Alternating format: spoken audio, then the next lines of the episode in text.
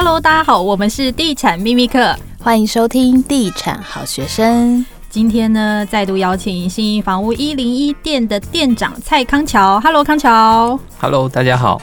今天要针对就是中古屋的出价议价技巧，请康桥来帮我们分析一下。因为其实大多数民众在买房的时候就很担心说，哎、买贵了没有出到合理的价钱。那其实谈判也是一种艺术，然后了解行情啊是出价的第一步。那如何避免错误判断？需要事前做哪一些功课呢？好，其实我们可以针对内政部实价登录的网站来去看，但是要注意哦，有一些过高跟过低的会被拉掉。那也可以透过很多呃，讲防重的网站啊，或者是呃像信誉的网站，甚至下载我们的 APP，它随时其实都可以了解市场的趋势，甚至我们会把历年来在实价登录之前的行情走势，我们来都来去做一个分析比较。其实要去了解行情的第一步，我觉得是要了解整栋社区的历史轨迹。看他在景气好的时候，他能不能卖个好价钱，或者是他在景气好的时候，他的价钱还是一样没有变。那我们透过这些大数据里面，其实它都已经建构得非常完整。除了这些数字以外，我觉得呃做的功课还要去了解一点，我们自己本身是不是租屋主，或者是换屋主，还是自产主，这个差别。为什么呢？哈，其实像我自己本身是在台北租房子，那。刚来前五年的时候，一个月的租金大概快两万块，一年我缴了二十四万，五年我缴了一百多万。所以当我在支付这些租金的时候，跟我在支付房贷这一件事情，其实在这个差异性并不会太大的情况。其实对我来讲，实价登录的行情在那个地方，但是我喜欢的房子，我就会愿意稍微再多出。高一些些来去跟屋主购买，因为我省了租金，又赚到自己的房子。嗯，那如果是换屋主的话呢，就是还是要回归到看它的价格的合理性，然后可以稍微就是出低一点去看看，是吗？其实我们从出价的技巧上面，哈，其实现在的市场出价都不会落差太大。举例像很多的预售屋，或者是很多的啊、呃、建设公司在开卖的时候，开价跟底价。都打差不多九折，甚至九五折，甚至有很多是不二价这样子的状况都会出来。所以，我们针对我们的自产客或者是换屋族上面，我们针对这些的趋势，包括楼层的差别，甚至房价的走势，我们都可以针对不同的楼层别来去做不同的价格出价。那出低一点点，那个是我们透过斡旋来去跟屋主谈，甚至跟建设公司谈。那最终，我们还是心里要回到实价登录的行情上面。嗯，所以像你刚刚提到说，可能新城屋或预售屋，它的实际成交价大概就会是在开价的九折嘛？九折是九五折。嗯，那以你的判断，中古屋就是我在房仲的网站上看到的那个开价，大概几折会是它的成交价？好，其实我们有做过大数据的分析哈。其实，在房仲的开价上面，有的开得很高。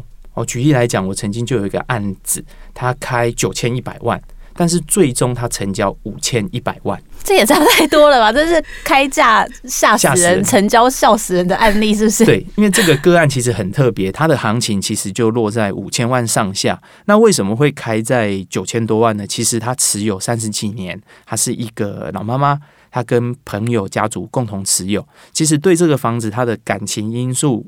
大过于实际实际的那个经济上面的因素，所以就会有遇到很多类似的状况，很多在市场开得很高，但是都是要透过谈判，然后慢慢去我们讲融化，甚至表达我们的诚意，才有可能谈成的。那我也遇过一个案例哦，其实还蛮多的，他就开两千一百八十万，成交就两千一百八十万，也有这一种，一毛都不给杀就对了，一毛都不给杀。对，因为屋主对他的房子，其实他的开价就在实价登录的行情往下一层哦，甚至他的装潢已经超过了市场上面的平均水平以上。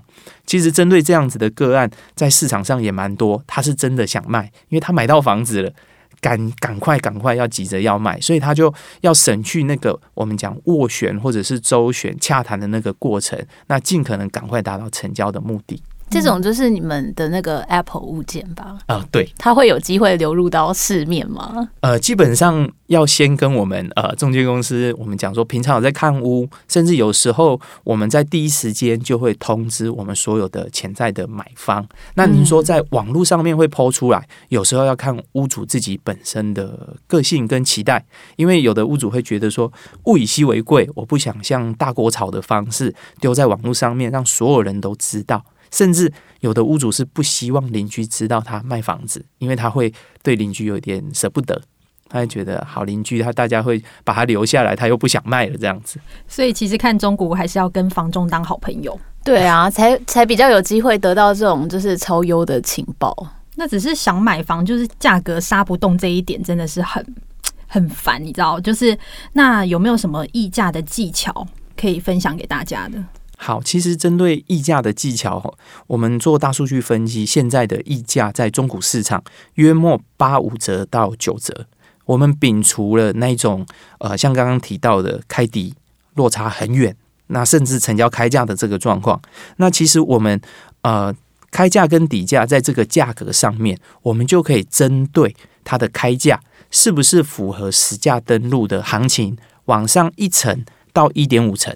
我们再来进而去做出价，会比较容易买得到我们心目中的房子，避免说，其实假设行情一平是一百万，屋主开一百六十万，我们怎么去谈？其实会谈到就是怀疑人生，会谈得很辛苦，会觉得怎么谈都买不到。对，那看了那么多房子，那没有一间谈得成，那这样怎么办？所以我觉得可以针对屋主的开价是不是就符合行情的区间，再来进而去找去看，这样会比较容易很多。所以，对屋主谈价，到底是打那个“闲货才是买货人”这招比较有用，还是要打悲情公式比较有用？以你在实物上的观察，其实我觉得，呃，闲货就是买货人这一点绝对是正确的。尤其是有很多的呃长辈啊，或者是家人，他会不断的去针对这个房子的缺点来去做呃，跟我们中介公司甚至跟屋主做沟通。那有时候讲到屋主都避名了。你讲的好客气哦，不是沟通是攻击吧？是没错。本来那个小孩看着好好的，然后爸妈来就扮黑，开始嫌东嫌西这样。对，他就就是很多很多屋主就会因为这样子翻脸，但是就不卖了，就不卖了。但是。最后也是长辈他直接下了斡旋，甚至要求说请屋主卖给他这样子的状况。所以我想说，嫌货其实我们会针对他的缺点来想看看有没有可以排除的状况。例如说，透过米奇的房子，我们可以透过米奇格局，我们可以透过装修去做一些改善。但是只要它是好的地点，或者是它好的呃屋况，甚至等等它好的优势，我们也可以去跟屋主去做这个沟通。因为其实。很多的屋主，他对这个房子都是有感情的，所以你要懂他，你要了解这个房子，他甚至是用一个传承的概念卖给我们。那讲了那么多缺点，他可能觉得被否定了，反而你出再高的价钱，他都不卖，会有这样子的状况。嗯，所以闲一闲之后，还是要表达一个就是对房子的真心喜爱，然后动之以情，好像就是好辛苦，哦胡萝卜跟鞭子同时来的概念。所以也有遇过，真的就是爸爸妈妈现场嫌，然后小孩很喜欢，但是得做扮黑脸这样子，还蛮常遇到的。其实我有透过呃，有有一个状况是是这样子，那时候我刚入行的时候，在那个竹围成交一个三百万的小套房，好，那现在应该也没有这个总价了。当时已经确定双方都成交了，代书，然后店长，然后。呃，买卖双方的家人全部都约好，我们就要签约了。就在签约前夕，买方的长辈他说请了一个老师好来看，就一来看之后，他从房子的窗户看出去，说这个房子有壁刀，他不买了。但是我们离隔壁的房子大概有呃十十二米宽的一个巷宽，他说这个有壁刀，不买了，请我把所有的就是代书啊、屋主啊全部都取消。那时候我刚入行第一个月，那我当下真的崩溃，啊，真的崩溃。我坐在那个房子里面，眼泪就流出来了。真的，真的，你在哭？对，我真的流出来，因为我觉得对不起我的学长，也对不起店长，更对不起这个屋主，因为我们透过好长的时间，我们才把这个价格沟通出来。但是最终的结果，其实他只是想杀六万块。好无聊哦。对，就只是为了讲有壁刀，然后再降六万。对，他希望再杀个六万块。那他们也约我去吃晚餐，但是我真的当下没有办法。没有办法去吃，我就坐在房子里面，其实有点崩溃。那最终他其实打电话上来，就说他其实针对价格的部分，老实说六万块可以改一改，那是不是可以再降价？好，那当时当然我已经全部都取消了，那其实也是蛮蛮崩溃的。好，那但是在最后还是以三百万的总价，我们双方去做一个成交。所以我觉得真的透过长辈或者是家人啊，包括。很多的呃，就是亲戚好友来去做这个杀价，我觉得应该是不用了啦。因为我知道，其实很多房东朋友会跟我说，哎、欸，他们其实很就是都谈好了，但是最最最后一个一步就是差在那个风水老师。因为你也成交过很多豪宅，因为都会看风水吧？是是，是不是就会差在那一步？其实风水老师的看法哈，其实我我个人的认为，其实风水就是科学。其实老师他会去算针对这个呃买的人好不好，然后他的房子的流年，甚至他有没有所谓的风水上面的抗性。但其实呃也因为那个壁刀的案例哈，其实我针对风水的书籍也去研究很多。举例来讲，壁刀哈，其实它就是我们讲土嘛，那五行里面就是木克土，那木砖根，所以很多壁刀的房子会有呃很多的住户就会在前面种一排植栽。就把它挡掉，所以我想很多的老师针对于风水上面，他有不同的派别的算法，那个我们都啊、就是说学习跟尊重。但是更多的是科学上面的一个角度，我们可以去看看有没有方式，因为壁刀毕竟风切会吹到我们的房子里面，种些植栽，它就可以避免这样子别人经过别人房子的一些废气啊，或者是等等，在房子的空气也会比较好一点点。所以我觉得老师跟科学，我觉得要并进。这样才可以找到我们心目中的好房子。我们也要感谢这个案例啦，让你成为一个民间风水大师。这样，那我我想再问一下哦，如果我们真的进入到正式要出价之前呢，有哪些程序是必须要做的？是不是应该要先找银行来建价估价？那需要准备什么资料？又有哪些流程呢？好，其实买房子的时候，我们呃最好是先参考半年内的私家登录的行情。来看看我们这个房子预计要成交的价格是不是符合这个行情的上下一层？那去针对银行找银行去做一个初估，它的估价可贷款的金额是多少？再针对个人的收入负债比来去做判断。那个人的财力，我们可以依照我们总支出每个月要支出的。贷款啊，房贷啊，车其他的房贷，或者是车贷，或者是信贷，还有学贷等等的，来并同去做一个计算。我们一般会抓三分之一或三分之一的薪水，或者是四成。在北市其实三分之一不容易啊，会抓到四成的收入来去支付我们的款项。但是有还是要特别注意哈，有一些特殊的案例，例如透天一楼。顶楼加盖等等的，它会比市价的行情、市价登录还高，就有可能贷不到哦。好，那最后还是想要请康桥再分享一下，就是在跟屋主议价有没有什么一些技巧可以分享给大家？好，其实针对议价的技巧，我觉得不如哈，我们就把功课做得详细一点点。就像刚刚提到的，很多人会因为嫌货过头了。导致错失，那但是房子又不是十全十美，所以我觉得找长辈来扮黑脸是不用了。但是依照自己对房子的感觉，坦诚的把它说出来，缺点把它解决，优点我们可以把它放在心里面。那甚至说我们在谈价钱的时候，哈，我们可以针对差异化来去做一些分析。例如说，六楼成交多少？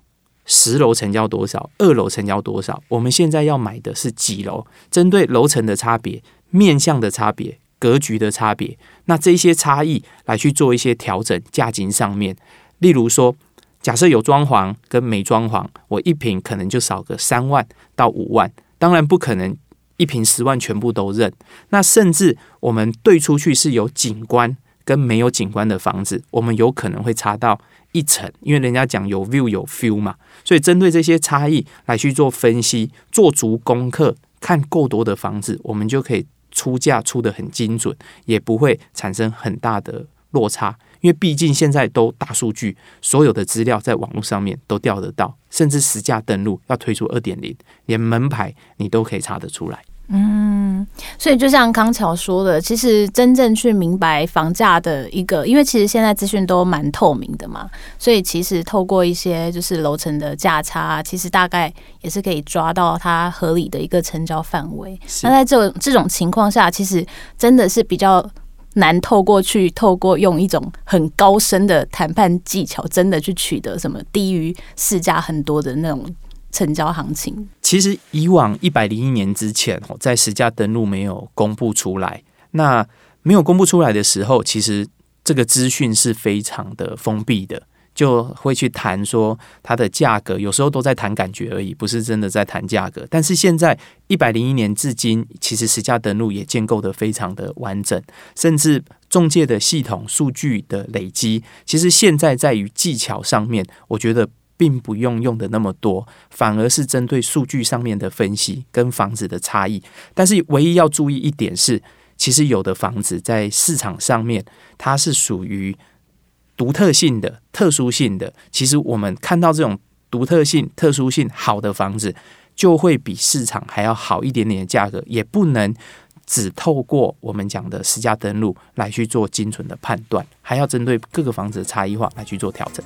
嗯，好的，那这一集也非常谢谢康桥来跟我们来聊出价跟议价的技巧。那下一集呢，我们针对斡旋金是什么，要约书又是什么来做一个分析。那谢谢康桥哦。